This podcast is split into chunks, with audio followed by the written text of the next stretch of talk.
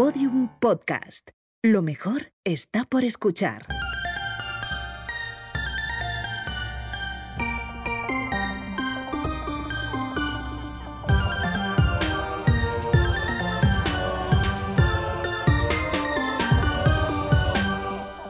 Hola Ana, Hola Carmen, ¿qué tal? ¿Cómo estás? ¿te imaginas que te digo divinamente? Llegará ese día. ¿Llegará? Llegará ese día en Sí. el que estemos divinamente, llegará. Divinamente no estás, pero ¿cómo estás tú? Estoy muy cansada y no es que, no es que mi cansancio sea eh, una manera de opacar mis sentimientos, es que realmente estoy cansada y estoy sumamente agobiada con mi tesis doctoral. Ay, Ese es mi estado de ánimo, es un agobio constante con una tesis doctoral Sí. incoherente. que no, que de verdad, que no, que no inunde el podcast eso, porque ya es lo que nos faltaba, es como un moco negro que se come todo en nuestra vida, así que vamos a... ¿Pero qué has comido? He comido, a ver, he comido sumamente sano porque hemos tenido un fin de semana de bastantes excesos. Sí, comimos una porque pizza. tuvimos visita eh, y entonces ha sido un fin de semana. También mi padre está aquí, entonces como que eso eh, hace que salga de mis rutinitas. Entonces he comido muy sano, he comido eh, arroz integral con zanahorias, eh, esa col morada que nos dieron en el Market Ser. Yo la cogí verde. Ah, yo la cogí morada, pues col morada, zanahorias, arroz integral, salsa de soja y un huevo Es- en el arroz. Es bastante, da bastante lástima. No, pero estaba rico. Y de postre le había comprado a mi amiga Inara, que había venido de visita este fin de semana, que le encanta el helado. Entonces le había comprado helado, que al final nos lo comimos y he comido un poquito, pero muy poquito ¿De helado de chocolate. Compré de Mm. chocolate y de mango. El de mango a mí, pero el de chocolate. El de chocolate es ese aparte que está rico, que es artesano, rico. que lo llevé un día a Ah, tu el casa. Pues hay en mi casa. Uf, Entonces comí un poquito, tenía mucha hambre, luego he pasado por casa de mi padre y me ha hecho una quesadilla de merendar. pues que tener a tu padre aquí en Me Providence, una- Rhode Island, me he hecho una eso- quesadilla y un café con leche de merendar y así estoy. O sea, bien, ¿tú qué Muy has bien. comido? Pues yo he comido, yo me he despertado sin hambre porque comí eso. Hemos tenido fin de semana de excesos, comimos una pizza que es estilo Chicago. Que yo la no la había probado en la Yo no vida. pude porque soy celíaca. Claro, tú no pudiste, pues que no sabes lo que fue eso. ¿Estaba rica? Estaba muy rica porque la salsa de tomate estaba. Pues mi pizza sin gluten no llevaba Ya, tomate. eso luego me escribiste Me parece para bastante decírmelo. trágico y No quiso, discriminatorio. no quiso decirlo en el momento. No, para- porque soy una vil gusanilla. Para- No Vil gusanilla complaciente que no quiso incomodar a la persona que había tomado la iniciativa de pedir esas pizzas, pero la tuya no tenía tomate. Esta tenía, estaba muy rica, pero es que, claro, era, era, era increíble. O sea, era, Es una empanada. 20 centímetros de grosor, rellena de cosas, eh, muchísimo queso. Estaba muy rica, la verdad. Pero entonces he comido, me he despertado como sin ganas y al final he hecho una especie de comida de aprovechamiento Hmm. y he hecho como unos tacos de pues judías em, que estaban ya de lata que tenía y que me sobraban, cottage cheese, que sabes que me gusta a mí, mucho, también. con tenía un poquito como de lombarda y granada. Y todo eso lo Ostras, Carmen, primera vez que me parece una absoluta guarrería. Estaba muy rico, Ana, te lo prometo. Lombarda, cotas cheese, granada y judías negras. Marrones. Y te- y- y luego, después de grabar este podcast, vas- ¿Caliente o frío? caliente. Te vas a venir a mi casa y te voy a hacer una cena rica. No, pero eso no, por favor. Eso me ha ¿Qué parecido. vamos a cenar? Tengo, No lo sé, pero. tengo, eh, ah, te, te iba a decir, tengo yozas, pero claro, celíaca. Bueno, ya bueno, veremos, vamos- pero hay que vamos- superar tu comida, por favor. Bueno, Ana, vamos Venga, a dejar la comida atrás, que no me, no, me, no, me, no me juzgues, he comido lo que he podido. te Bastante juzgo. tengo que estoy Bastante aquí. tenemos con- estoy- A ver, yo he comido arroz integral ya, con es que col también te iba a decir, ni que, ni que te hubieras hecho tú.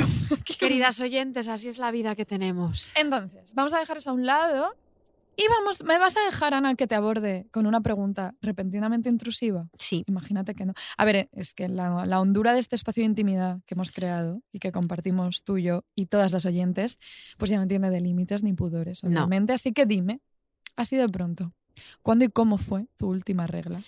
La estoy teniendo, o sea, hoy, ¿tienes hoy puedes todavía? de salida ya, hoy es mi último, hoy es mi último día. O sea, estoy bastante de salida y ha sido una regla bastante benévola contra todo pronóstico, porque no suele serlo.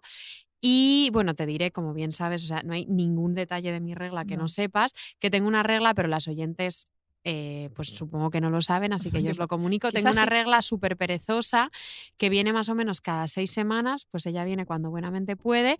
Y luego, por suerte, solo me dura tres o cuatro días, no como a la pobre infanta Catalina Micaela, que como ya todas sabéis, porque os lo contamos en nuestro episodio, quiénes eran las verdaderas hijas de Felipe, tenía reglas larguísimas de 9 a 11 días. Que Ana acaba de decir 9 a 11 días, pero en el guion pone XXX días porque no nos acordamos. Son de 9 a 11, lo, lo he comprobado. A ver, tú tienes una CPU infalible que si, que si dices 9 a 11, seguro que eran 9 a 11.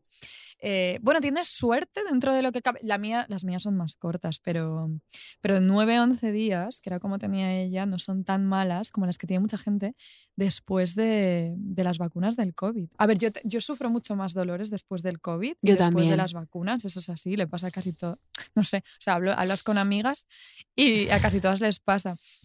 Pero hay gente que tiene ahora la regla cada 15 días, cosas así de las que nos hemos librado. Otros tormentos tenemos, ese no. Ese no. Una cosa muy rara, un poco extraña teniendo en cuenta pues lo acompasadas que vivimos, es que no tengamos las reglas sincronizadas, tú y yo. Voy a confesar aquí que este verano, cuando fuimos a la SER, a- que charlamos con Lourdes Lanchon a vivir, un besito a Lourdes, mentimos, mentimos. Dijimos que sí, estábamos en la sincronía menstrual y no era verdad. Además nos recreamos, como las repipis, pepenadas, repelentes que somos, y dijimos que andábamos, y nos cito, en un sufrimiento simultáneo y fatigosísimo. Bueno, yo diría que somos unas personas, a, a ver, yo creo que esencialmente sinceras, pero por algún lado hay que empezar los guiones y aquel día se fue, ese lugar fue una mentira. Bueno, una mentirijilla. A ver, me da muchísima angustia cuando hablas así tan a la ligera de que mentimos, porque fue una mentira que solo surgió al calor de la performance y además la regla se nos ha sincronizado miles de millones de veces y se nos va a sincronizar tantísimas ¿Tú otras. Yo no recuerdo. Sí, ha habido tantas, miles tía. de veces aquí que hemos tenido reglas sincronizadas, Carmen, por Dios, Bueno, muchísimas. Pues que acabas de decir eso y eso quiere decir que aún tiene que venirnos la regla millones de veces y es que es pensarlo y me quedo lacia. O sea, me- me, marchito. Pero bueno, me repongo porque para eso está este rinconcito terapéutico nuestro y vuestro y vamos a esmerarnos muchísimo hoy para que el episodio sea pues un ratito de consuelo y analgesia para todas las criaturillas menstruantes, también exmen- menstruantes, Exmenstruantes. futuras menstruantes incluso, ¿por qué no? Que nos escucháis.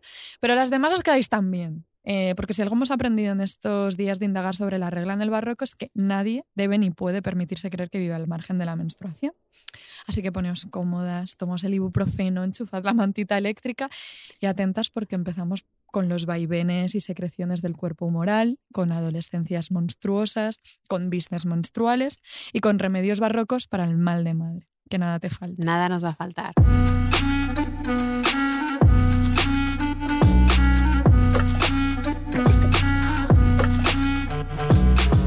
Las hijas de Felipe.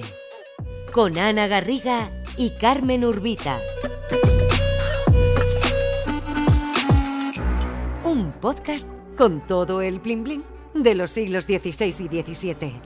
Producido por Podium Podcast. Mal de madre.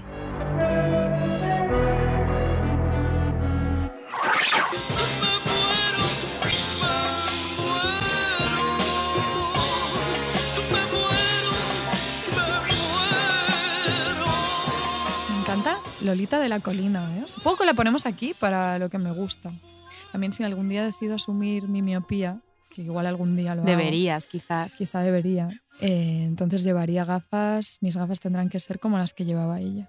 Son bonitas las gafas de Lolita de la Colina, pero debo decir que son una apuesta súper arriesgada porque también tienen una como una especie de vibe, de aureola, de, mm, de sociópata estadounidense que te encierra en su sótano 17 años y desapareces. Y claro, también tengo que decir aquí que como últimamente escucho sin parar otro podcast de Podium que se llama Criminopatía, compulsivamente solo puedo aproximar el mundo desde este tipo de señales. Entonces pido perdón, pero las gafas, buscarlas sí que tienen totalmente, las lleva mi vecino de enfrente, por ejemplo, sin ir más lejos esas gafas. No nos gusta tu vecino de enfrente. No me da la mayor. O sea, si algún día es- eres la hija de Felipe, me puedes buscar como en el sótano de Waterman Street. Lo dices muchas veces. Lo digo muy a verdad. menudo. Yo no- nunca me he cruzado con él. Estás enganchadísima, criminopatía. Enganchadísima, Luego, te- luego le da enganchadísima. miedo volverse sola. a Sí, una sí, o sea, casa. voy, estoy súper enganchada.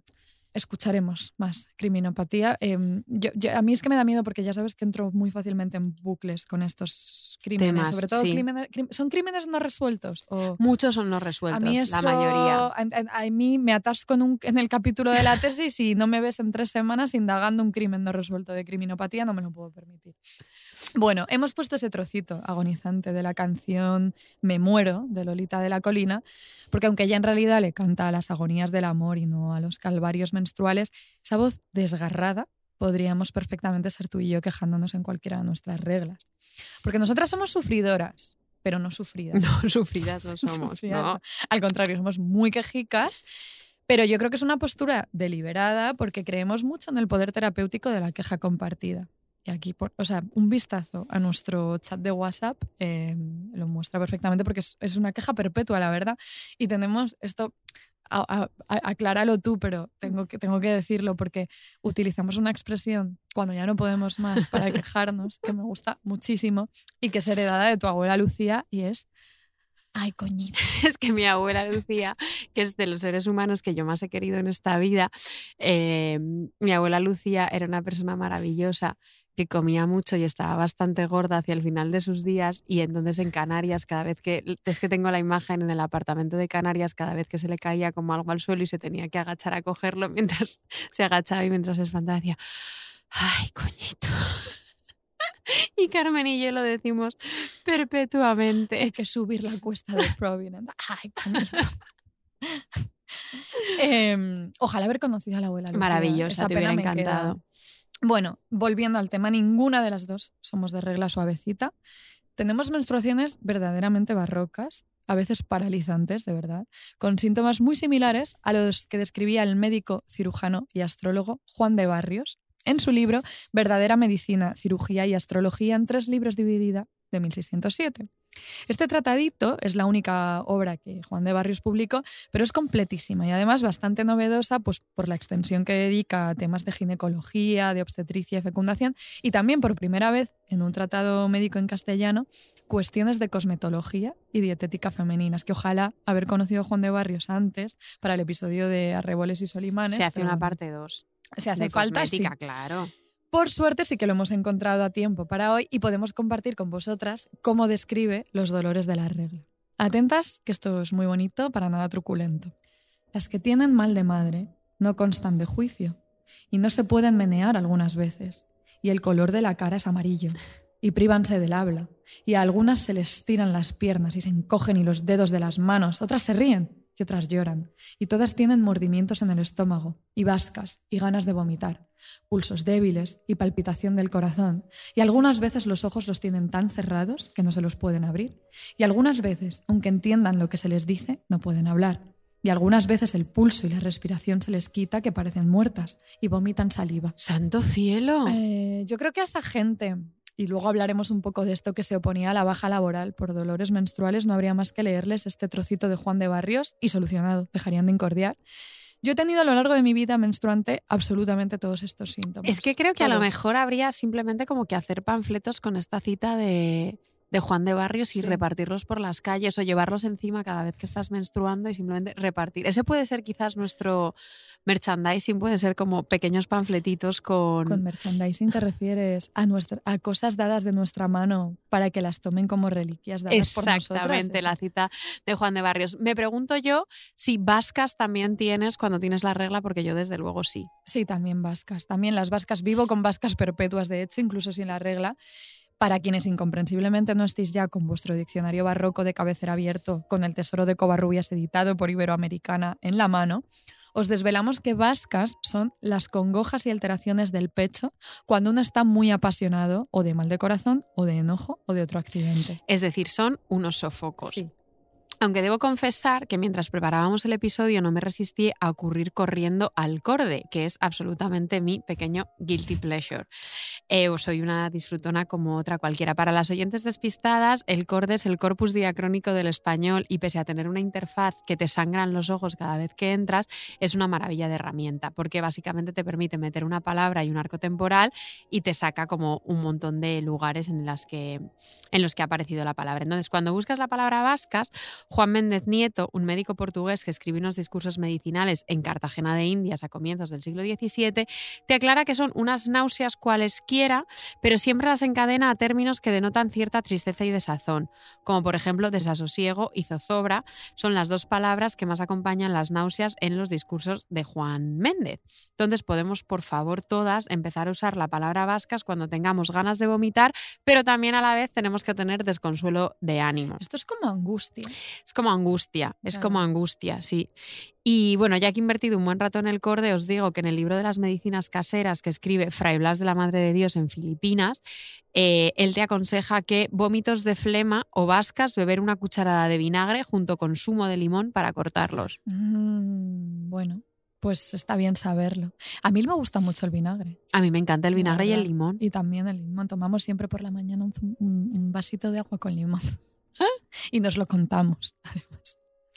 En fin, ¿cómo somos? eh? O sea, nos pones el covarrubias y el corde delante y pues echamos la Echamos tarde. la tarde Ya está. totalmente. Pero no pasemos por alto algo importantísimo que decía el amigo Juan de Barrios, nuevo nombre barroco que añadir a vuestra lista, porque cuando he leído los síntomas que él describe de dolor, de mal de madre, se refiere, eso se refiere a la regla como mal de madre. Y esto hay que aclararlo. Mal de madre puede que sea de los, sintagmas, de los sintagmas más jugosos del español y ahora mismo lo vamos a aclarar. La verdad es que las personas que menstruamos nos pasamos la vida quejándonos de la regla. Todo el día hablamos de nuestros síntomas premenstruales, menstruales y posmenstruales como debe ser, pero esto además de una manera de vencer nuestros desasosiegos y de crear comunidad, porque yo en todo momento sé en qué fase del ciclo menstrual están mi manojito de amigas más cercanas. ¿En cuál estoy? Tú estás, o sea, tú ahora mismo, no, tú la tuviste la semana pasada. Sí. Claro, pues ya está. Si es que estoy súper al tanto. Tú la dices la semana pasada, a Elena está a punto de venirle. O sea, es un control constante. Pero es que esto, aparte de eso, de una, manera. No es una controladora, os quiero Es me broma, preocupo y os presto atención y os escucho. Pero te encanta. me Te encanta enca- o sea, te da mucho sosiego saber en qué momento de la fase Claro, menstrual está claro, cada me encanta saber. Entonces esto también es un statement. O sea, aparte de ser una manera de crear comunidad, también es un statement, un acto de resistencia para vencer un tabú eh, milenario. Carmen, ahora yo, si tú me dejas aquí en tu podcast, voy a citar la Biblia. No, no seré yo quien lo impida. Dale. Resulta que en el Levítico la regla se describe, a ver, no hay ni un ápice de sorpresa en todo esto que os vamos a contar, pero bueno, así pues podéis también todas vosotras citar el Levítico con nosotras. Eh, en el Levítico la regla se describe como impura e infecciosa y se usa con sentido metafórico para aludir a cualquier tipo de desorden y descalabro. El Levítico 15 ocupa todo un parlamento de Yahvé a Moisés y Aarón sobre las impurezas físicas. Y esto es lo que dice, lo voy a leer, eh, del flujo menstrual, dentro tono de la Biblia. Cuando la mujer tuviere flujo de sangre y su flujo fuere en su cuerpo, siete días estará apartada, y cualquiera que la tocare será inmundo hasta la noche. Todo aquello sobre lo que ella se acostare mientras estuviere separada será inmundo. También todo aquello sobre lo que se sentare será inmundo. Y cualquiera que tocare su cama lavará sus vestidos y después de lavarse con agua será inmundo hasta la noche. También cualquiera que tocare cualquier mueble sobre el que ella se hubiere sentado lavará sus vestidos. Se lavará luego a sí mismo con agua y será inmundo hasta la noche. Y lo que estuviere sobre la cama o sobre la silla en que ella se hubiere sentado, el que lo tocare será inmundo hasta la noche. Si alguno durmiere con ella y su menstruo fuere sobre él, será inmundo por siete días. Y toda cama sobre la que durmiere será inmunda. Cuando fuere libre de su flujo, contará siete días y después será limpia. Y el octavo día tomará consigo dos tórtolas o dos palominos y los traerá al sacerdote a la puerta del tabernáculo de reunión, y el sacerdote hará del uno ofrenda por el pecado y del otro holocausto, y la purificará el sacerdote delante de Jehová del flujo de su impureza. Mm, buah, ¿puede este ser el párrafo más misógino al que hemos dado cabida en este podcast, que es Remanso de Paz, ASMR barroco? O sea, este espacio nuestro tan reticente a recordar los arrebatos energúmenos y tan inclinado a volcarse en las genealogías celebratorias, diría que sí. Correcto. Pero creo que has hecho muy bien en traer el Levítico 15, Ana, porque es el Levítico 15. Es el Levítico 15. que ya lo podéis citar todas, porque además de inmundo y espectacular, es un párrafo al que se le ve bastante el plumero, porque todo, o sea, todo sobre lo que ella se acuesta es inmundo, su cama es inmunda, su silla es inmunda, su ropa es inmunda, pero de la comida que cocina no dice no, nada, nada. eso calladito. Eso no es inmundo. Y el momento tórtolas o Eso es palominos, espectacular. so- o sea, sobrevives siete días de cólicos y hemorragias y te vas a cazar palomas. O sea, Levítico, ¿qué? La verdad es que no puedo evitar que me haga muchísima muchísima gracia siempre esta prosa delirante y súper gruñona y esta temporalidad súper Sí. sacada de la manga constantemente del Antiguo Testamento es eh, desternillante. Más adelante, Llave sigue. Más adelante, más de- adelante te dice Llave que si tienes relaciones sexuales con una mujer mientras menstrua, directamente la criatura te sale con lepra. Pero atención, porque claro, esto es el Levítico, pero en el siglo XVII médicos bastante reconocidos como el francés Ambroise Paré van más allá y estaban plenamente convencidos de que si concebías al bebé mientras menstruabas te salía un pequeño monstruito, o sea, ya no una criatura con lepra, sino que ha venido más allá. Y aquí entra Carmen, que lo voy a contar, una anécdota filológica que me ha hecho bastante gracia y que le debemos a una historiadora italiana que se llama Ottavia Nicoli. ¿Lo he dicho bien? Yo creo que fenomenal.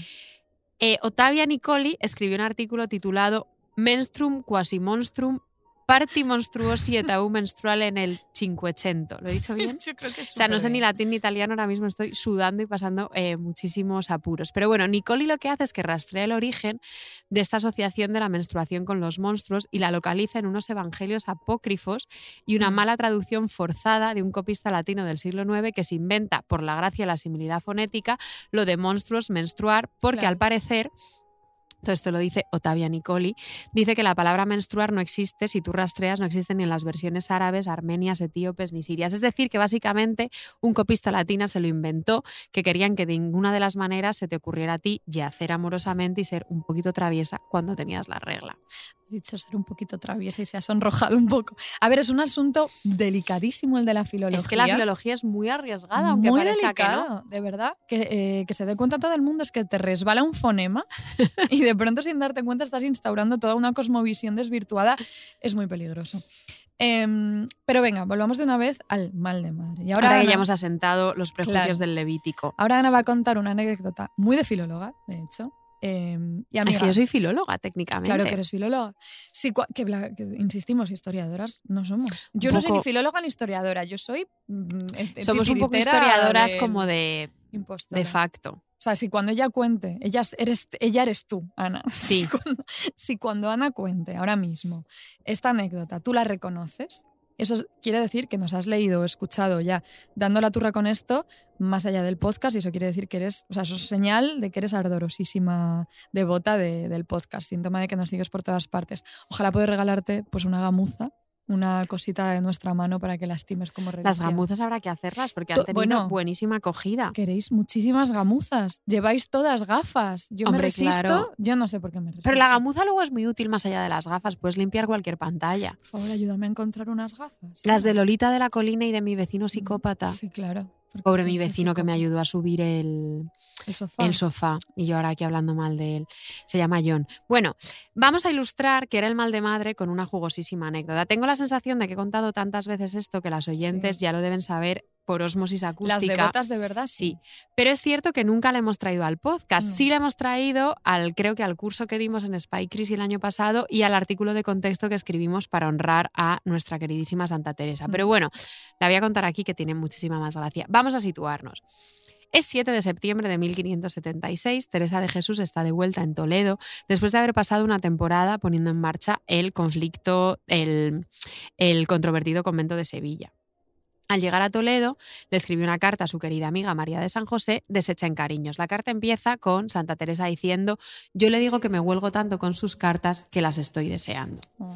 Es que las quiero muchísimo a estas dos. Pero bueno, después de contarle las penurias que atraviesa la priora de Malagón, que se llamaba Brianda de San José y la pobre estaba siempre malísima, le da un consejo para el buen sustento del recién fundado convento de Sevilla.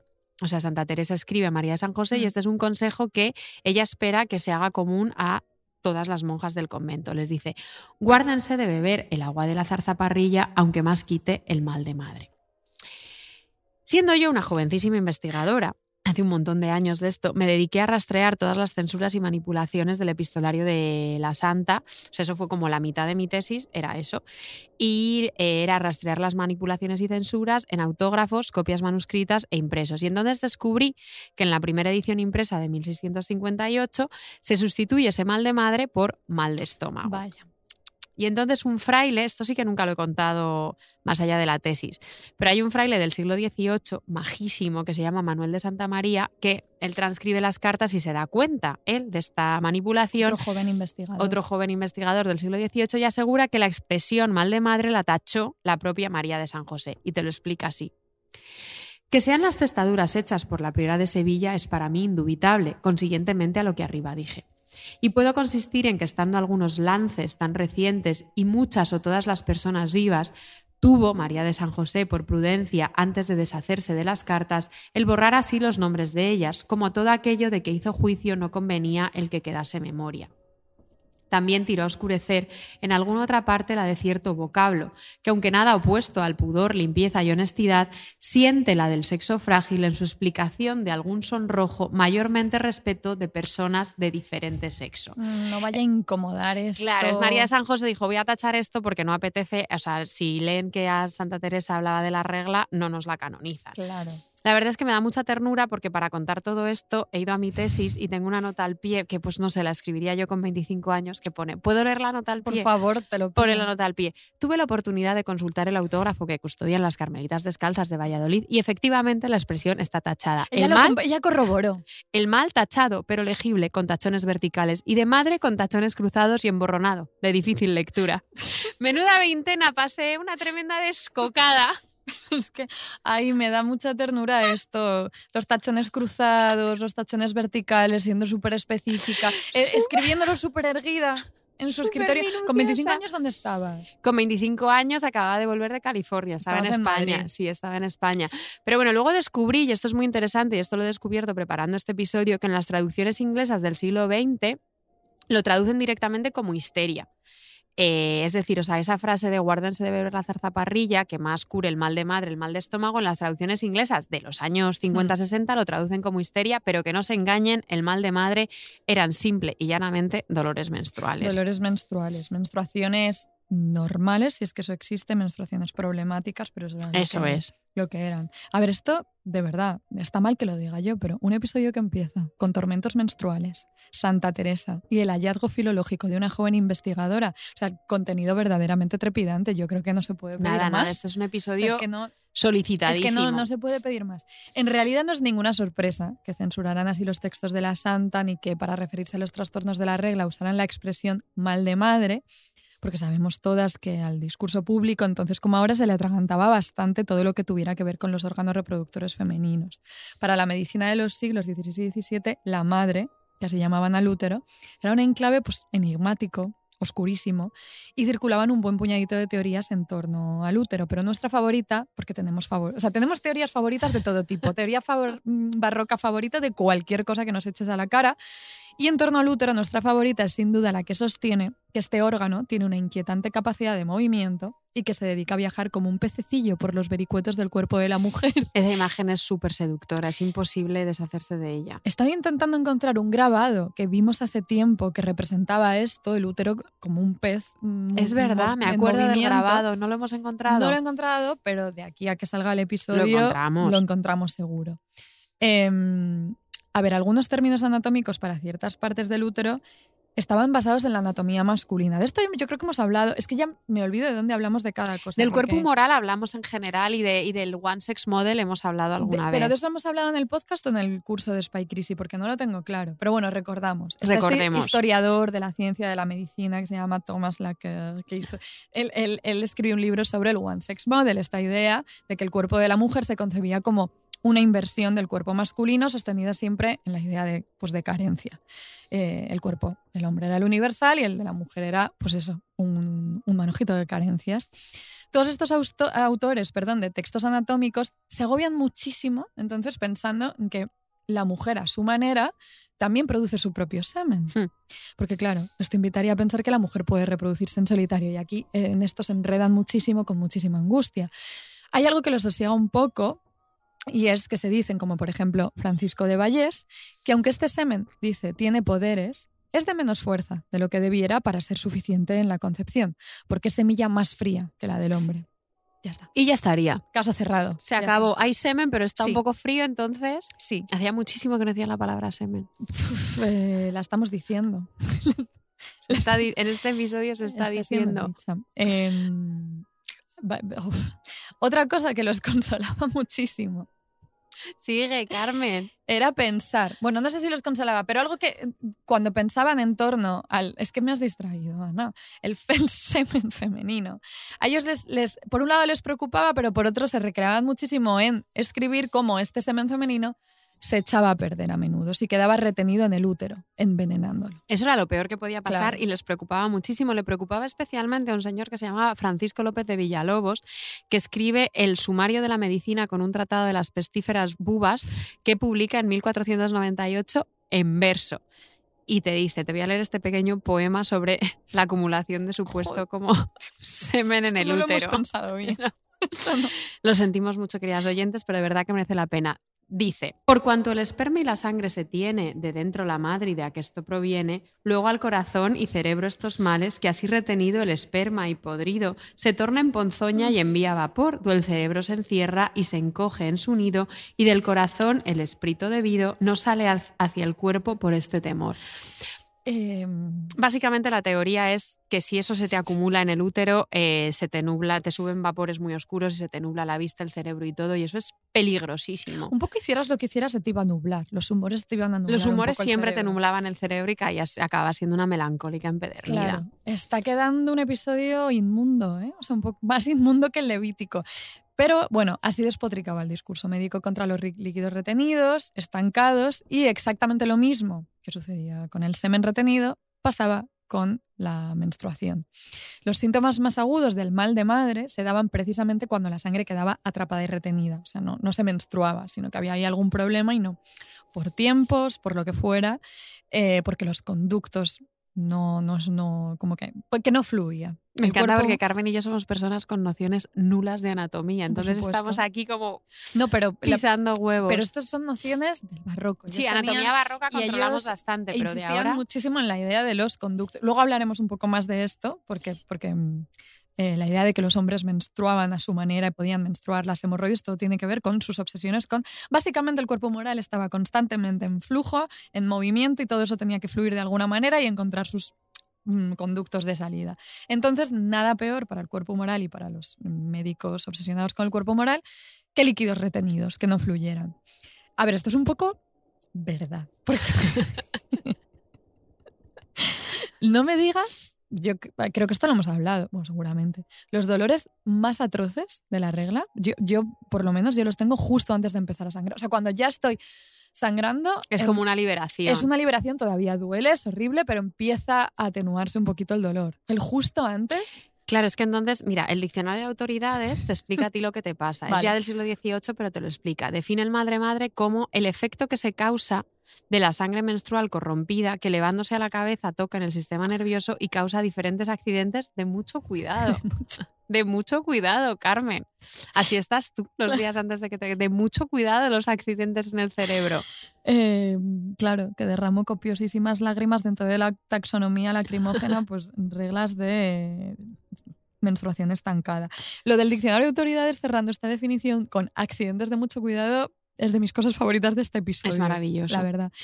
Pero que nadie se inquiete, porque eh, ellos diagnosticaban los problemas, pero también eh, te prescribían las Os soluciones. traemos muchísimas soluciones para la regla hoy, Mm, de ah, todo tipo. De todo tipo, la verdad. No sé, no sé si habrá alguna que, que decida yo implementar, pero bueno, hay soluciones para todo este paraguas de viscosidad de retenida. Sí, hay mucho inglés en este episodio, eso hay que decirlo. Hay mucha presencia inglesa, ya, ya desvelaremos Pedimos por qué. perdón. Pedimos perdón, sí.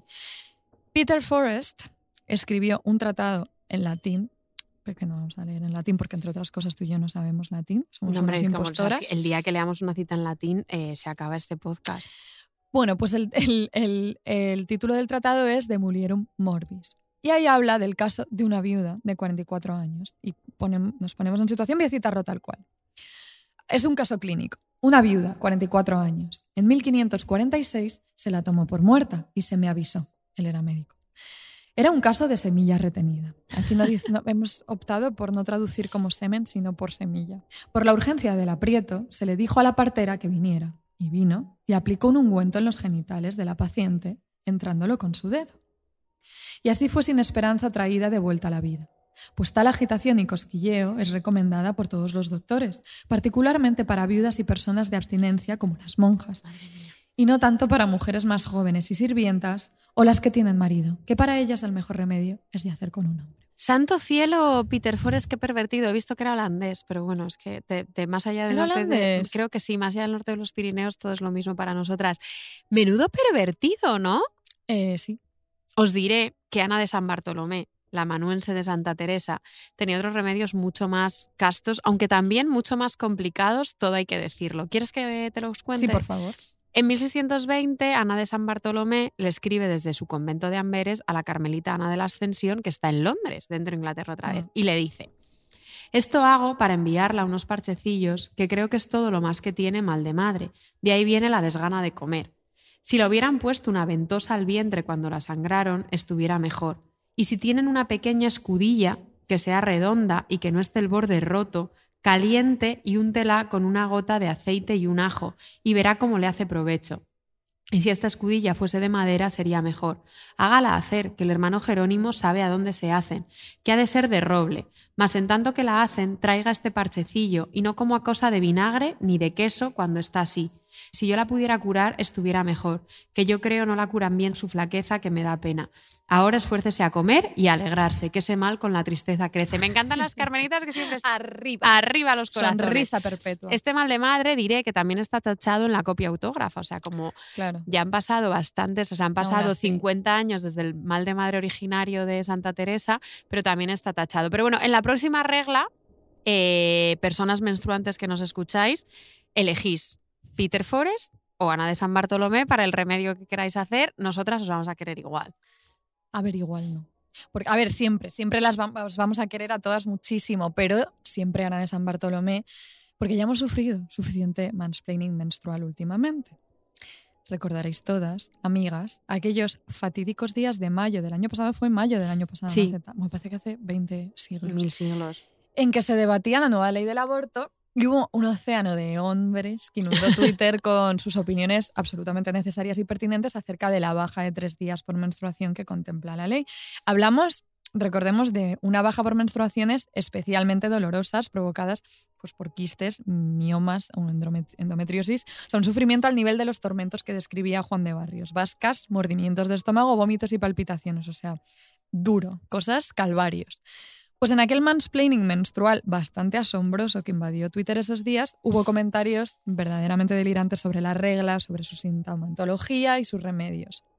Y no vamos a leer ninguno. No, hombre, obviamente. faltaría. Solo faltaba. Pero sí, vamos a leer lo que decía un agustino del 17, que también sintió el impulso irremediable de lucubrar sobre la menstruación.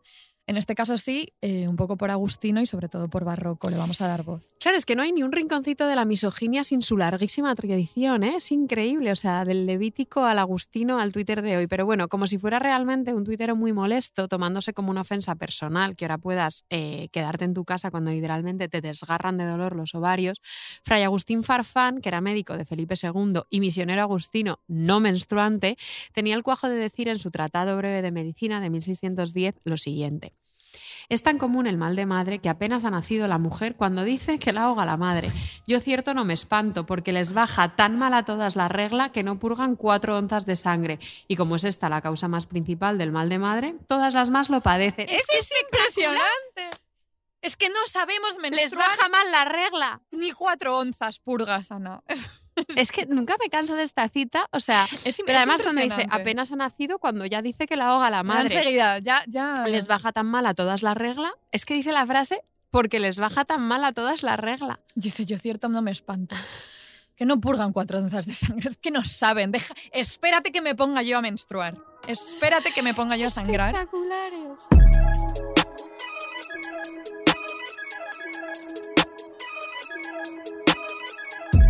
Bueno, vamos a dejar el mansplaining menstrual a un lado y vamos a pasar a esta siguiente parte del episodio que a mí me hace especial ilusión, Ana, la verdad. Lo sé. me hace especial ilusión porque desde que empezamos a rumiar la idea de dedicar un episodio a la regla, siempre me fue un poco inevitable imaginarlo como un acto de reparación, un, un alivio retroactivo del inmundísimo percal, porque es un inmundísimo percal que es ser adolescente, menstruar y al mismo tiempo batallar con todo el imaginario y el aparataje representativo de la regla, que es horrible. Esto sí que es un calvario, de verdad. No se lo deseo ni a los tuiteros esos. Em, decíamos que por un lado recopilando cosas que hemos dicho. Por un lado, existían nuestros siglos más favoritos de la historia, ese oscurantismo en torno al útero como espacio insondable, espeluznante y movedizo, censurable. Y por otro lado, un seguimiento exhaustivo desde el discurso médico de la salud reproductiva femenina. Y en esta vigilancia, así como entrasqueada y obsesionada, había un momento clave, la menarquia la primera menstruación. Os acordaréis todas, como no, ya, ya Ana, te has referido antes a ese episodio, eh, el episodio que dedicamos a las verdaderas hijas de Felipe y en el que hablábamos de la obsesión de Felipe II por monitorizar la salud reproductiva de sus hijas y la inquietud súper palpable que sentía ante la menarquía tardía de Isabel Clara Eugenia, la favorita que luego descubrimos que, no era la favorita le decía en una carta, el saliros sangre de las narices, a vos la mayor, creo que durará hasta lo que parece que tarda ya. Está enfadado de que no le baja la regla. Es que tarda ya. Claro. En aquel momento nos hizo bastante gracia esta idea aparentemente descabellada de que la sangre menstrual viniera a sustituir las hemorragias nasales, pero claro, todo cobra sentido si leemos el comentario entrometido de Felipe II teniendo en mente otra vez la economía de fluidos del cuerpo moral, porque es que siempre, es que siempre explica todo. Porque en ese delicadísimo y siempre precario y mudable equilibrio líquido que era el cuerpo barroco, de pronto te podía pasar, sucedía, que tenías un exceso de sangre que buscaba de manera natural su propia manera de purgarse. Y si no podía ser la regla, entonces era una hemorragia nasal. Y si no podía ser, pues unas hemorroides. Ah, no, así era. Todo formaba parte de un mismo ciclo regulador que iba más allá de la función reproductiva. A nosotras esto, y siempre lo decimos, pues nos parece bastante convincente. Somos absolutas fanáticas, como se reveló muy claramente en el episodio del llanto y de las lágrimas, absolutas fanáticas de la economía de los fluidos del cuerpo humoral, en el que el cuerpo es un mecanismo perfecto o no o imperfecto, pero el cuerpo es un mecanismo que debe regularse todo en base a los fluidos y todos los fluidos son el mismo, simplemente como con distintos grados de maceración. Claro. A mí me convence, siempre me ha convencido. Siempre, es la verdad, no, no, le ponemos ni una pega. Sobre todo porque el cuerpo moral nos regala a veces unos plot twists bastante agradecidos. ¿Te cuento uno? Venga. Hasta ahora hemos hablado del tabú del mal de madre, de la misoginia, pues eso, inmisericordia y milenaria del levítico, de la menstruación como patología y como condena. Todo esto es así, pero como ya sabemos muy bien, eh, después de, te voy a decir, 37 episodios. 37 episodios 37 llevamos. 37 episodios dedicados Cuando lleguemos al barroco. como a 40 deberíamos hacer como... Bueno, 40 no, pero cuando lleguemos a 50 quizá hay que hacer como una fiesta, Sí. una tómbola. Yo creo que una tómbola barroca sería bonito. Una Este verano hay que hacer una fiesta. Este verano hay que hacer una fiesta. Sí. Eh, ¿Sabes? Sé lo de que es 37 porque cuando hacemos cada episodio hago los destacados de los stories Es verdad de que, eso te, Instagram. encar- que te encargas tú y de pongo eso. episodio 36, Claro. episodio 37. Bueno, pues después de tantísimos episodios ya a nuestras espaldas, sabemos y sabéis que los discursos delirantes y desmesurados de nuestros siglos más favoritos a veces habrían, pues con su exceso, precisamente rendijitas a la contradicción. Pues los vericuetos del discurso moral, y esto lo cuenta eh, una historiadora de la medicina, eh, Gianna Pomata, en un artículo que tiene llamado Hombres menstruantes. Y ella ahí cuenta em, que estos vericuetos del discurso moral hicieron que un buen puñadito de tratados médicos, sobre todo, esto nos pilla un poco más lejano porque se centra en autores alemanes del siglo XVII que además escribían en latín. Pero bueno, Nada que hacerle. Nada que hacerle. Pues em, ellos invirtieron esta visión predominante que hemos mencionado antes de Thomas Laqueur, el One Sex Model, la idea del cuerpo femenino como un organismo pensado desde la carencia y el desvío frente al modelo masculino, y pensaron al contrario en el cuerpo femenino y su menstruación como un modelo saludable, aspiracional, de hecho. Viva. Claro, dentro de esa economía de fluidos, precisamente porque, porque menstruaban, porque purgaban como convenía. Y en el cuerpo masculino y sus hemorragias, ya fueran nasales o hemorroides, como menstruaciones vicarias, desviadas, eh, y de las que hablaban también en los mismos términos de periodicidad. Circulaban, por ejemplo, muchísimas recetas para provocar o restaurar el flujo de las hemorroides que contenían prácticamente los mismos ingredientes que las fórmulas prescritas para estimular la menstruación en mujeres. Todo esto da para muchísimo. eh, quizá algún día hagamos un episodio, ¿por qué no? Un episodio aparte sobre hombres menstruantes. Hay que hacerlo porque Sí. yo he encontrado infinidad de material. Hay muchísimas cosas también sobre, sobre judíos en la Sí, península. sobre la imagen como sí. del, del judío menstruante, Es que, que es como toda una categoría en sí misma. Es mu- es- hemos encontrado tanta información que creemos que merece un episodio aparte, entonces lo dejamos ahí aparcado para, pues para más adelante. Es que hay mucho por indagar, da para una tesis entera y no nos podemos No, permitir ni media tesis más en este podcast. Entonces, Abandonamos las, las potenciales. había que tesis. mencionarlo porque esto era importante, pero lo dejamos ahí. Sobre para- todo importante en los tiempos que corren. Es que es Es importantísimo. importantísimo recordar lo de los hombres menstruantes. Pero volvemos a la monarquía adolescente. Volvemos. Que te encanta. a Me ti. encanta. Es que, es que fue, de verdad, uno de los periodos más traumáticos de mi vida. Qué fuerte. Uf, lo pasé fatal. En otra carta, Isabel Clara Eugenia le decía a Felipe II, y sea enhorabuena haber cumplido vos la mayor 15 años. Qué gran vejez es tener ya tantos años, aunque con todo esto creo que aún no sois mujer del todo. Está obsesionado. Claro. Con 15 años, Isabel Clara Eugenia había superado en un año la edad en que se consideraba normal la llegada de la regla. Y Felipe II empieza a inquietarse porque además de ser un asunto crucial pues, por cuestiones reproductivas y dinásticas que todas podemos imaginar, una menarquía tardía significaba eso, una retención, ya sabemos, venenosa, problemática pues, de un excedente sanguíneo. Y se creía que las adolescentes que superaban los 14 años sin menstruar caían en la enfermedad de la clorosis o enfermedad verde, verde como la llamaban en Inglaterra, y adquirían una palidez verdosa, bueno, así como la mía, exactamente. No tienes Te lo palidez juro. verdosa. Te lo juro, las dos somos súper pálidas, pero tú tienes una palidez de tono de- como más humano. Lo mío es muy verdoso, Ana. Es, es Claro, es muy que- clorosis, de verdad. No tienes clorosis. Hay que pensar, claro, que es que todo esto lo reiteramos mucho, pero es muy importante porque esta acumulación de sangre venenosa y esta subida de vapores que nublaba, que nublaba, que nublaba el cerebro se traducía directamente en una melancolía y eso era lo peor que te podía pasar. Claro. O sea, ser Felipe II y tener una hija con achaques melancólicos era No. directamente que el reino se podía ir al No, garete. no, no, no, eso no se podía permitir. ¿Con cuántos años te vino a tirar regla? Bueno, como si no lo supiera. Pero A mí la regla me vino el 11 de septiembre del 2002, eh, es decir, que tenía 13 años. Estaba súper al límite y yo me recuerdo ligeramente preocupada porque a mis amigas del colegio ya les había venido a todas Mm. con 12. ¿Quieres saber qué llevaba puesto el día que.? Yo me acuerdo mucho de la ropa, como tú bien ¿Sí? sabes. Entonces me acuerdo muy bien que llevaba puestos unos pantalones anchos de Benetton muy caídos y una camiseta de Bar Simpson haciendo surf y que estaba viendo dibujos animados de Asterix y Obelix con mi prima Sara, que por aquel entonces tenía cuatro años en Salamanca. Y luego nos íbamos a las ferias y yo no dije nada, o sea, yo me fui a las ferias sin decir nada hasta que ya llegué por la noche y lo comuni- se lo comuniqué a, a mi madrina y a sus hijas, porque estaba ahí con ellas. ¿A ti? ¿Cómo te pega muchísimo quedarte callada y rumiar durante horas la información primera regla? ¿eh? O sea, es que eres tú. Siempre... Pero además no era como que no era ni siquiera desde, desde una experiencia traumática, sino desde la cercioración. En plan, ¿será Ah. esto seguro la regla? Es que Voy tú eres muy de dejar las cosas. Muchas veces tenemos que pues, mandar emails, tomar decisiones, hacer cosas. Y la frase clave de Ana es: vamos a dejarlo reposar. Yo dejo reposar. Yo soy más.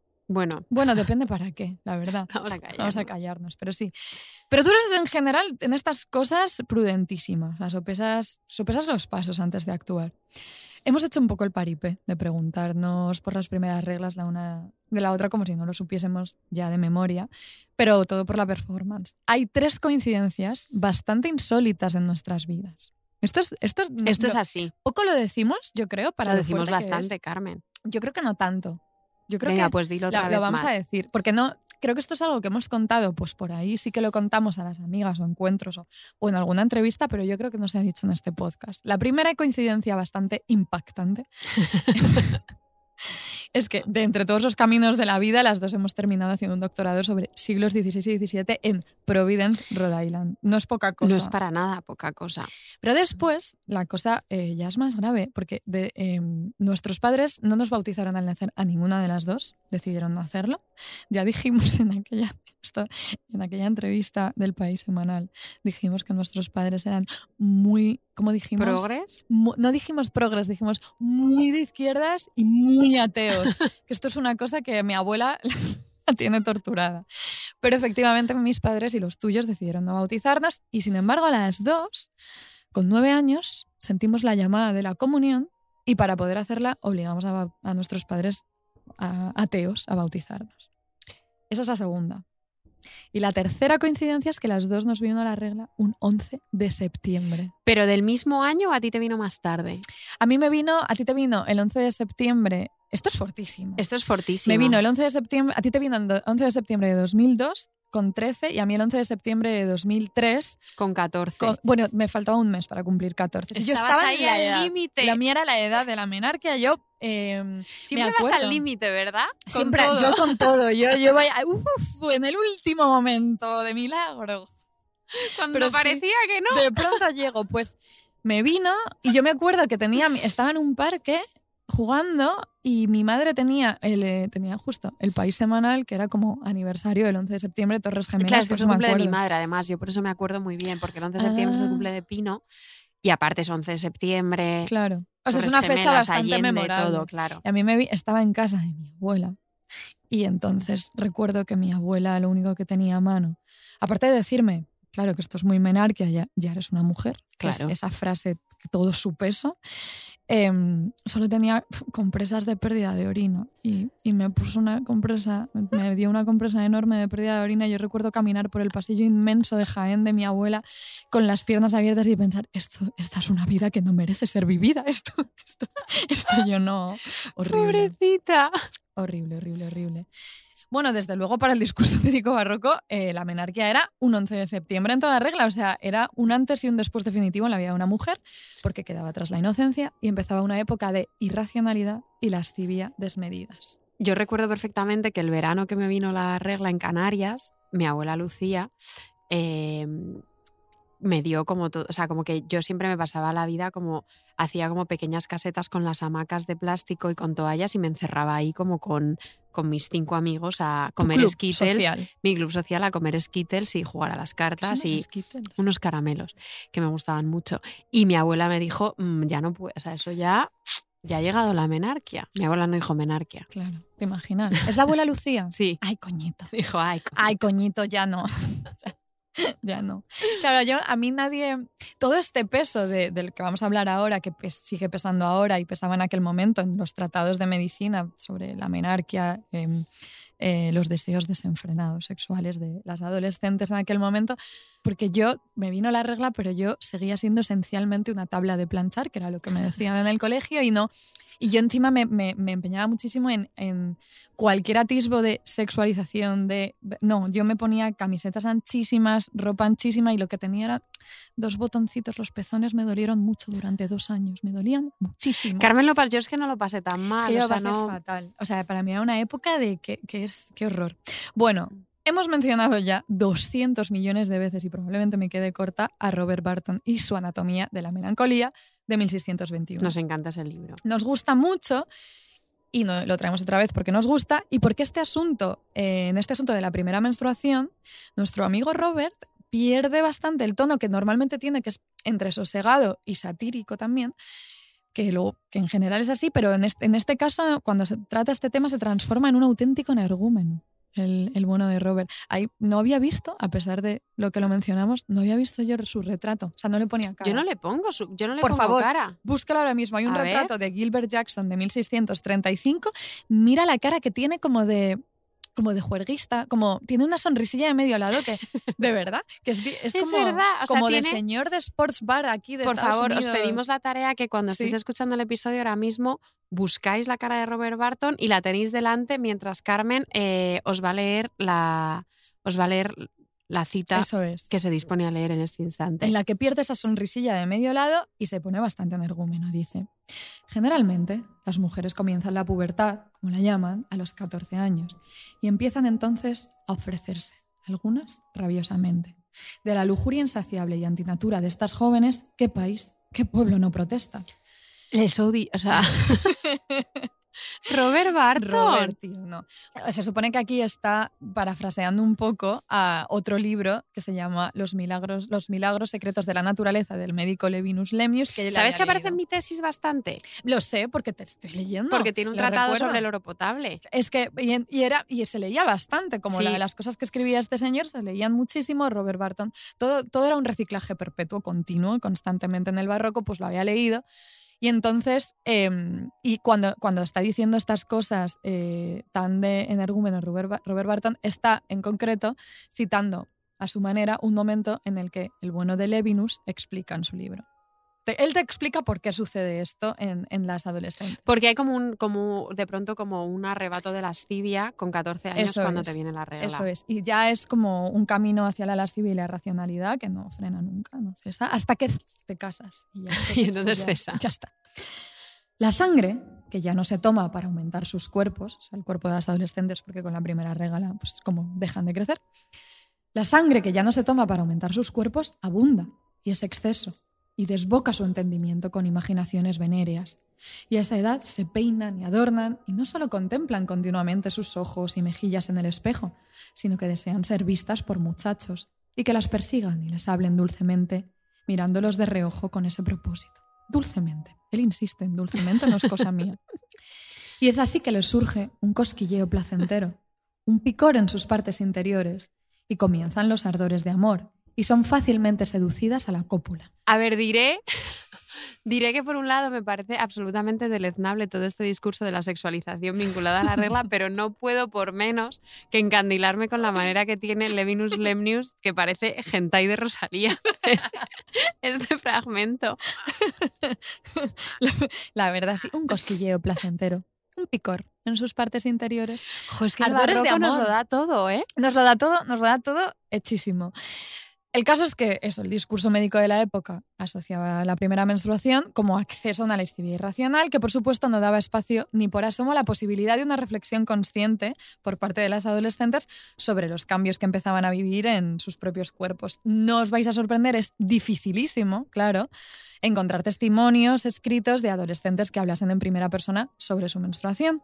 Pero es que aquí este, en, este, en este podcast nos va la vida. Entonces, si había que encontrarlo, Se ha encontrado. había que encontrarlo. Había que Tengo que decir que me ha costado muchísimo. Esto diré que todo esto de la adolescencia, que era la gran obsesión de Carmen, es mérito absoluto de Carmen el haber encontrado Es que es este una obsesión relato. que tengo, porque para mí de verdad fue, bueno, es que fue espantoso y, tiene, tiene que haber algo, alguien, una mujer, un adolescente en algún lugar del barroco tenía que decir algo sobre esto. Bueno, pues me ha costado muchísimo encontrar, bueno, un jaleo del, para encontrar ese libro. Tenemos de todos modos que repasar muy bien, me voy a encargar yo de repasar muy bien, eh, porque claro, muchas, por ejemplo, en las carmelitas podías entrar a partir de los 12 años, Claro. creo, entonces tenía, había muchísimas menarquias en los conventos. Debe haber muchísimo, debe haber epistolarios en los que, en los que se claro, aluda, esto lo vamos a hacer. Tiene Podemos que hacer un episodio específico que sea la regla en el convento. Venga, me más venga, adelante. Venga, sí, tenemos. total. Vamos a hacer como una trilogía de la menstruación. me parece genial. Este que es la introducción, hombres menstruantes y regla en el convento. Y da para y remedios da para un episodio. Venga, pues ya está.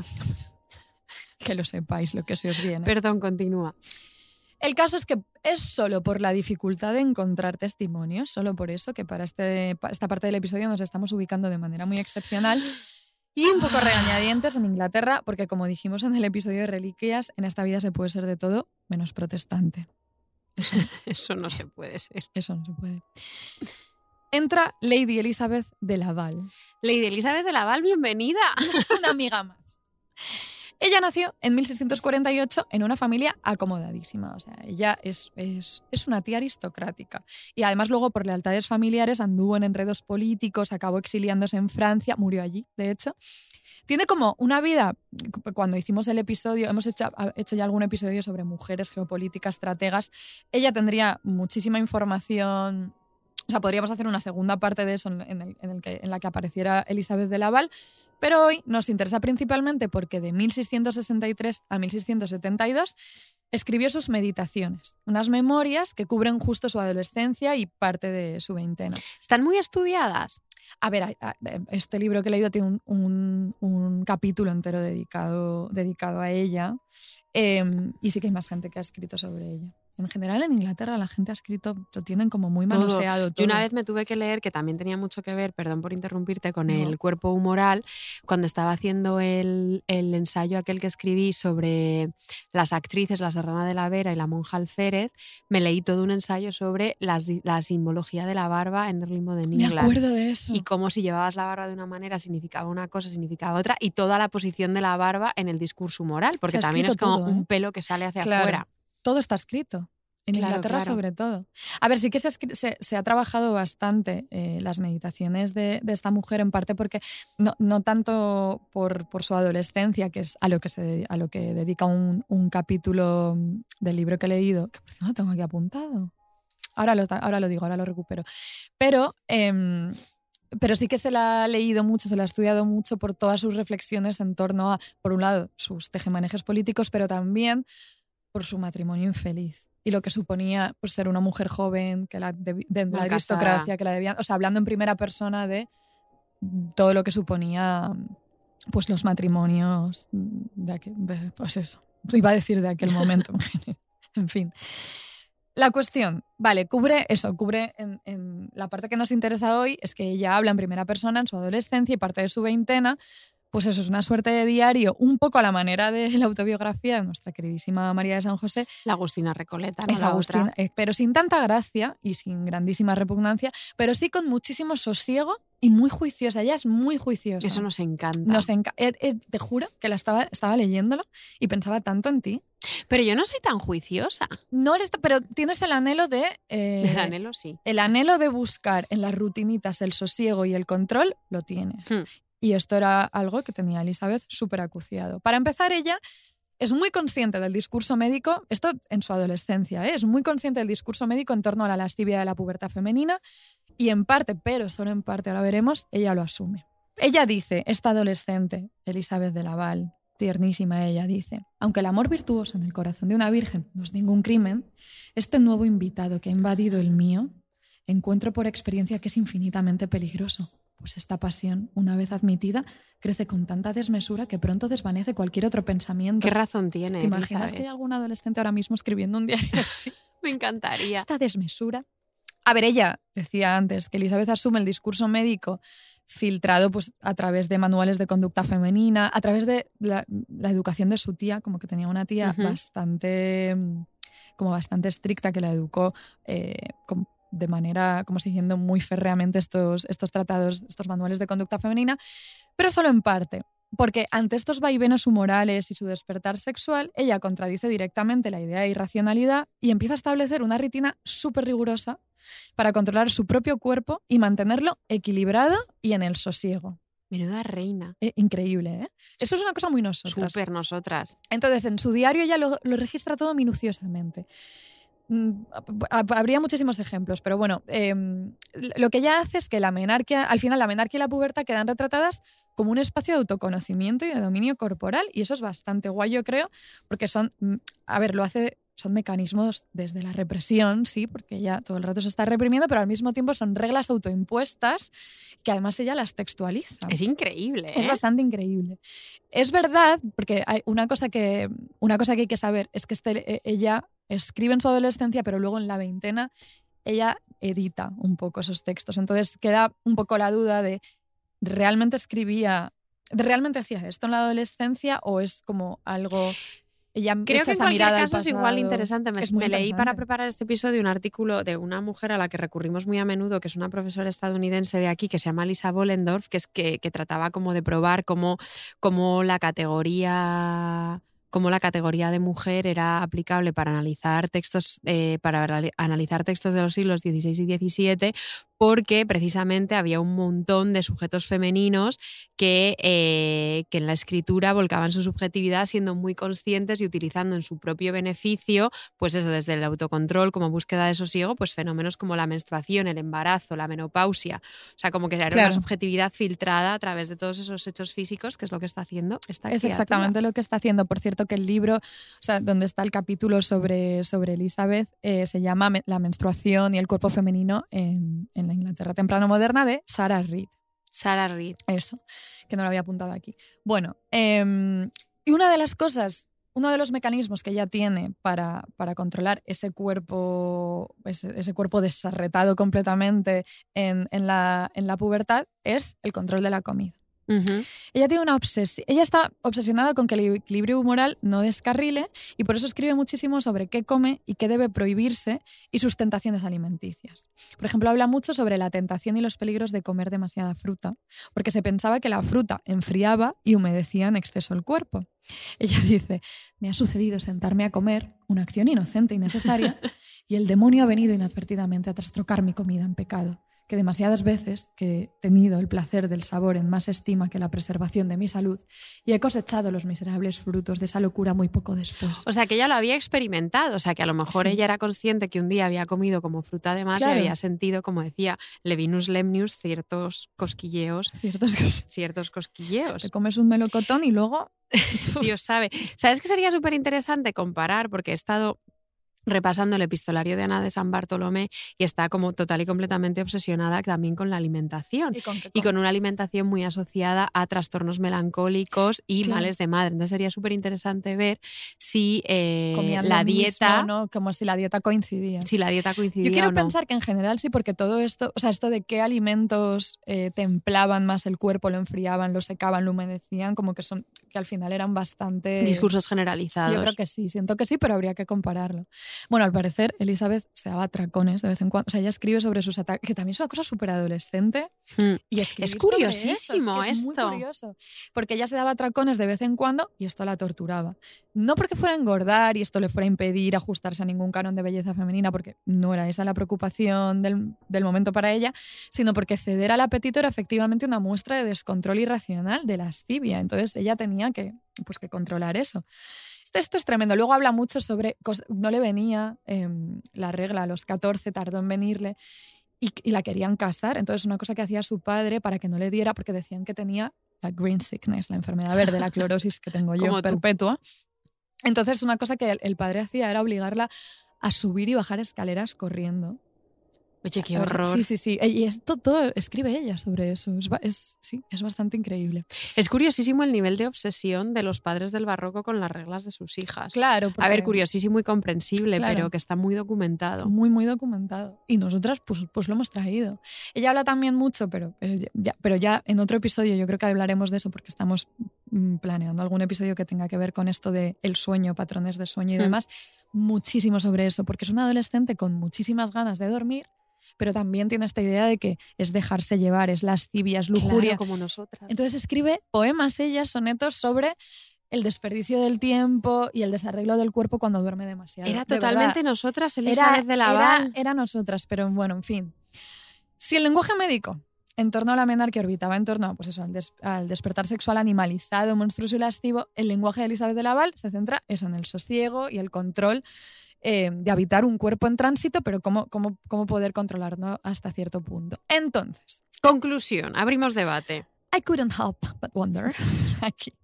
¿Cuál sería ahora el discurso en torno a la, en torno a la menstruación adolescente y cómo están las adolescentes de hoy subvirtiéndolo? Yo, a mí, claro, empecé. Esto es TikTok, esto es abrir TikTok. Claro. Pues resulta. A ver, yo creo, no sé si estás de acuerdo con esto, pero yo creo que.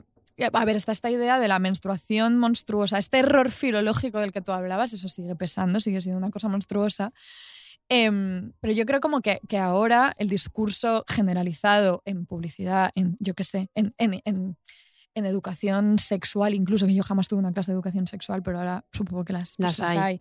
Em, el discurso que hay ahí en torno a la menstruación, incluso cuando ya sí que se la visibiliza y no se censura, que todavía se sigue censurando en muchos lugares, pero incluso cuando no, todo se centra en narrativas de felicidad, de limpieza, de, con- de control también, pero de mucha limpieza. Sí, pero como de salubridad. Salubridad. O sea, todo, ¿a qué huelen las nubes? Pues todo, o sea, obviamente en, los- en la publicidad no, se- no, no ves la sangre, ves líquidos azules como de lejía, extrañísimos. Entonces yo me puse, me metí en ese bucle de buscar cosas Ya lo sabía adolescentes. yo. me metí. Fíjate que de TikTok, no, porque tú sabes, bueno, tengo que decirlo, me he borrado TikTok. Haces bien. No, me, me, Yo he me logrado lo he borrado. controlarlo. Yo no lo logré y dije, mira, me lo borro. Entonces eh, me he decantado por el universo YouTube. Ajá. Y en YouTube, esto es increíble, a mí me parece increíble, he encontrado, bueno, hay un challenge que es el challenge del batido. Agarraos. El challenge del batido no tiene que ver con la menstruación, es solo una pequeña parte Hmm. eh, de chicas, pues lo han, lo, han, lo han derivado de ahí. Pero el challenge de la de- del batido consiste en que se hacen batidos de, por ejemplo, solo un color o cosas rarísimas, como vamos a mezclar todo en este batido y vamos a grabarnos bebiéndolo mientras nos hacemos preguntas. Pues hay una tendencia dentro de, una subtendencia Mm. que son adolescentes, chicas, em, que hacen el, el challenge del batido hablando sobre su menstruación, haciéndose preguntas sobre su regla, y mientras van haciendo un batido con alimentos únicamente rojos que recuerden a la sangre. Nos llevan siglos de adelanto. Es tremendo. Y, a- a- y de verdad, he visto unos vídeos eh, que, claro, al final hacen como, son unas estrategias bastante subversivas. Yo creo que juegan precisamente con el humor y con, y con todo lo contrario. Y de con una estas- apropiación del cuerpo. Muchísima apropiación del cuerpo y también eh, van en contra totalmente de esas fantasías, esas narrativas de limpieza y de. Porque, en y aparte, y esto me da mucha envidia, porque si yo lo pasé tan mal, en parte fue porque todo era un cuadro. O sea, es que sangrabas muchísimo, te ensuciabas muchísimo, estabas manchando Ahora en clase. la copa también. Que bueno, es, que un antes y un claro. después en mi vida, pero en aquel entonces, o sea, yo recuerdo esos 14, 15 años como que pero esto, pero esto es insostenible, es asqueroso. Y a ellas me, me- me alegra mucho, de verdad, me da mucha paz, mucha alegría que haya adolescentes hoy en día que, se- que están riéndose tranquilamente de lo asqueroso que es todo, porque además había unas que directamente el- el- se les salía el, el batido, se manchaban muchísimo, pon- ralentizaban, ponían cámara lenta, como recreándose en la monstruosidad y lo asqueroso de la regla. Y me, me, dio, me dio mucha paz. Me da mucha alegría Sí. esto. A mí debo decir que nunca me ha parecido asquerosa. O sea, siempre la he percibido como con cierto... O sea, porque me duele, pero siempre la he percibido como desde, desde como la salud, un poco el disfrute. Un poco como el discurso humoral de Sí. tiene que salir, que Sí, salga eso bien, es. soy, eso. soy Yo sana. barroca siempre. Yo no, pero creo- no era porque yo lo viera asqueroso, era porque constantemente recibía estímulos Claro. de si no es limpio esto, si no es invisible, si no es higiénico, es, es una, esto es un monstruo, claro. O sea, yo sí, yo sí que lo pasé mal. Ya, es que ta- tampoco me manchaba mucho yo, Ana. Era un desastre. Mal- O sea, benditas adolescentes de ahora. Si hay algún adolescente que no creo, pero ojalá sí, escuchándonos, sí. por favor, y nos quiere hacer partícipe de sus narrativas de la regla en el año 2023, nos encantará, nos encantará escuchar el relato de cualquier persona menstruante que nos la quiera comunicar.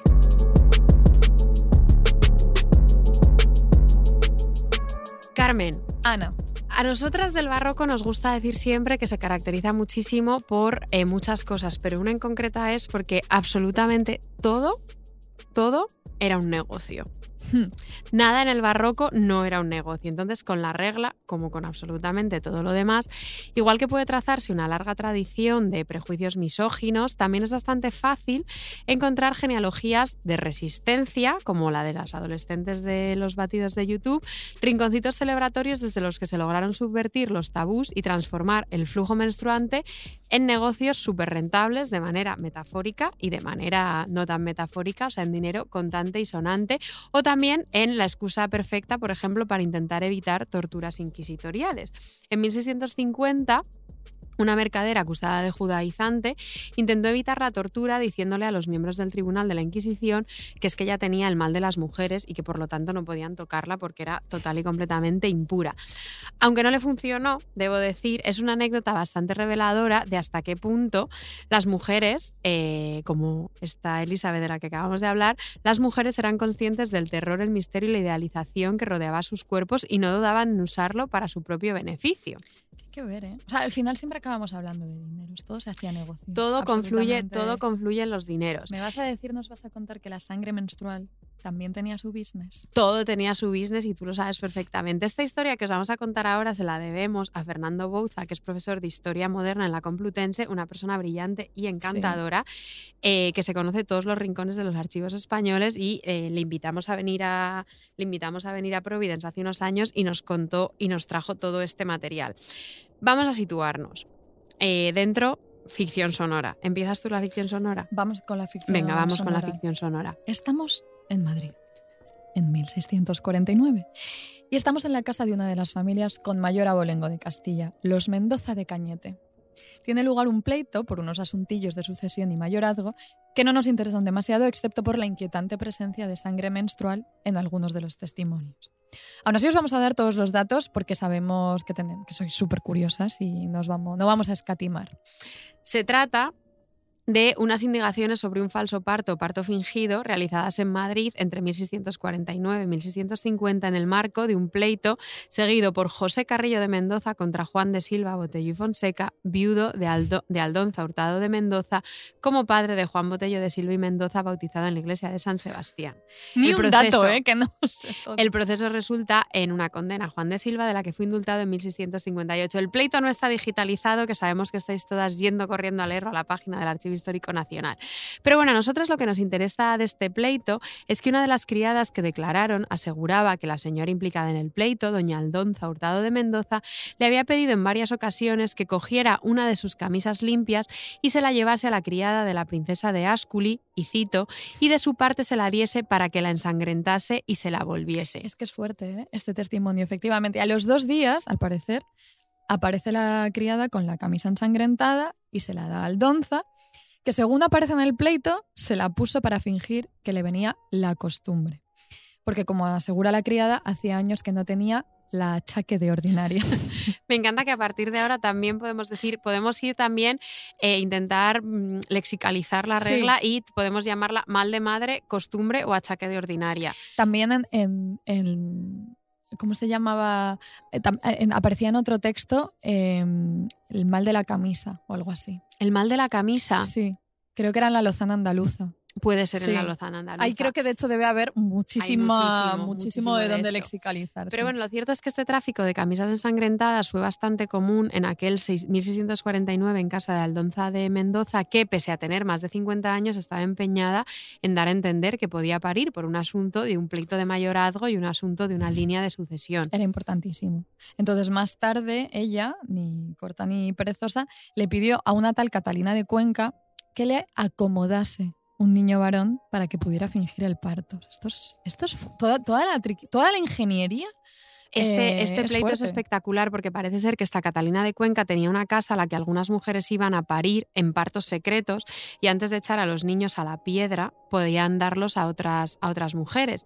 Entonces, bueno, durante meses estuvo Aldonza llevando un colchoncillo sobre la barriga. Aldonza me pareció un ser humano eh, deleznable y espectacular Con a la sus vez. 50 años ella... Claro, estuvo llevando un colchoncillo sobre la barriga hasta que tuvo su parto fingido con aquel niño robado de una casa de partos. O sea, se trataba de un plan sin fisuras para perpetuar el linaje.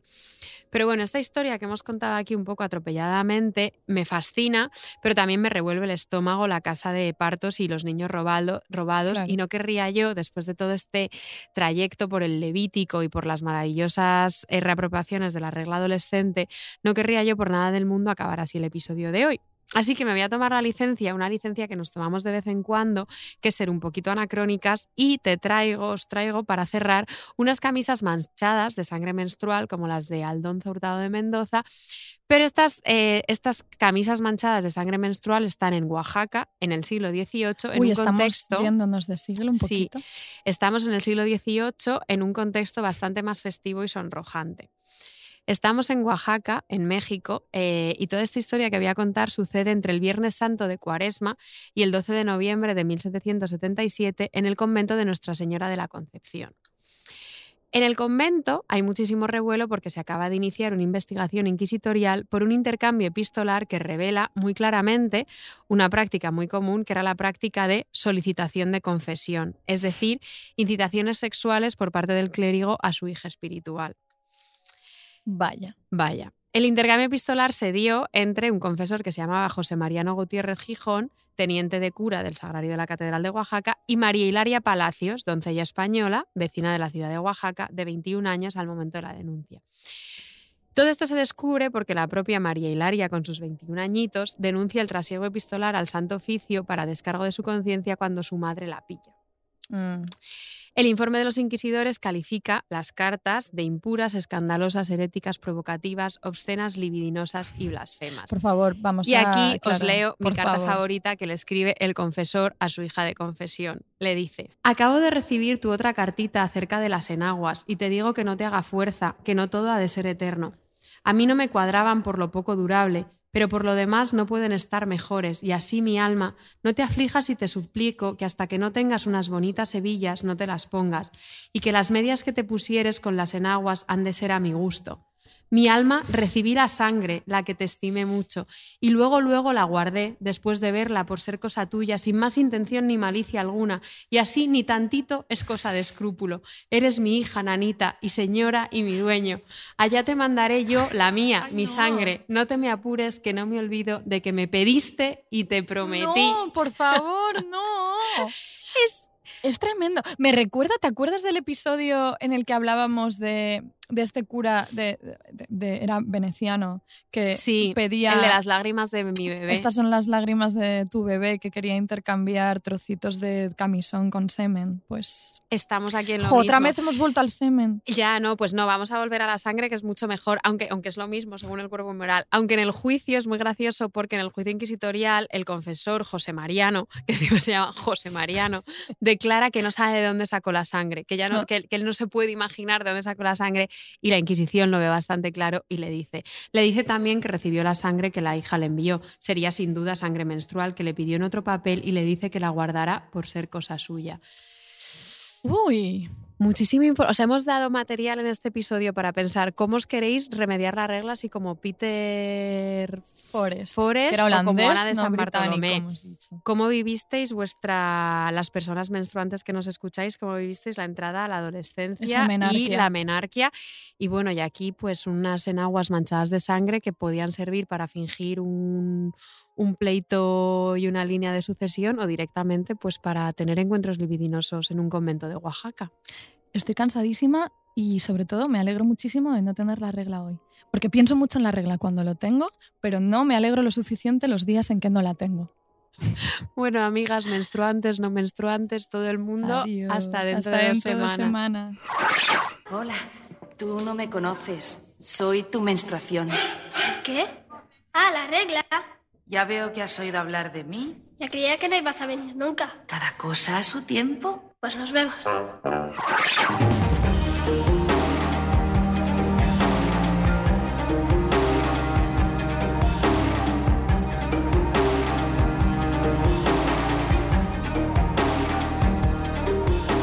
Las hijas de Felipe es un podcast de Podium, escrito y narrado por Ana Garriga y Carmen Urbita. Diseño sonoro, Elizabeth Búa. Jefe del proyecto, Jesús Blanquiño. Producción ejecutiva, Lourdes Moreno Cazalla. Sintonía por Caliza.